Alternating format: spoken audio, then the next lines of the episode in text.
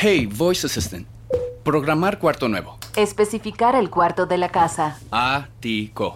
Solo puedo agregar cuartos con Por internet. eso, ahora que tenemos ATT Alpha y somos guiguillonarios, hay cobertura de esquina a esquina, hasta el ático. Recalculando. Ahora con ATT All-Fi agrega Wi-Fi de esquina a esquina. Obtén ATT Fiber con All-Fi y vive como guiguillonario. Disponibilidad limitada. La cobertura requiere extensores por un cargo adicional. ¿Qué tal? Hoy es miércoles 10 de agosto del 2022 y esta es información que sirve. La inflación no tiene piedad. Casi todos los productos han aumentado de precio y los más afectados son las personas de escasos recursos. Lo peor es que ni siquiera podemos ir al cine. Lalo González. Y es que hoy nos cuesta entre un 10 y un 11% más caro un boleto para entrar al cine, sentarnos en la butaca, disfrutar de una película. Y todo esto porque las empresas exhibidoras también les han subido los suministros, la renta de todo el equipo, el pago de luz, la compra de detergentes, de todos los suministros también para dulcería. Eso ha encarecido la experiencia cinematográfica. Aún así, la Cámara Nacional de la Industria Cinematográfica ha reportado un aumento en los boletos, en la venta de boletos. Se ha recuperado esta industria que ha sido fuertemente golpeada no solo por la inflación, sino también por la pandemia. Hoy nos cuesta más caro, pero también hay recuperación en el cine.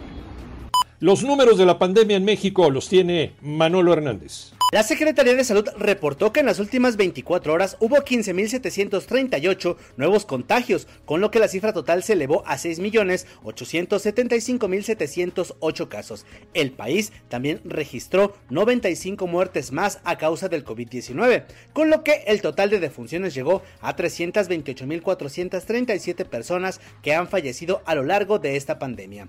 A través del informe técnico diario de COVID-19, la Secretaría de Salud señaló que el 62% de las personas muertas son hombres cuya edad oscila en los 64 años en promedio.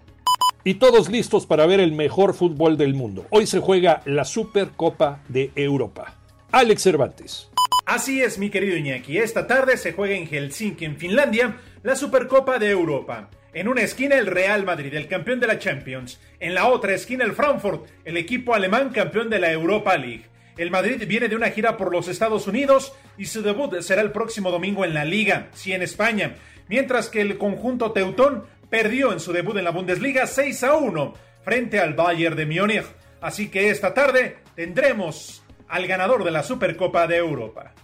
Escúchanos de lunes a viernes de 6 a 10 de la mañana por 88.9 Noticias, información que sirve por tu estación favorita de Grupo Asir en toda la República Mexicana y a través de iHeartRadio. Yo soy Iñaki Manero, que tengas un extraordinario miércoles.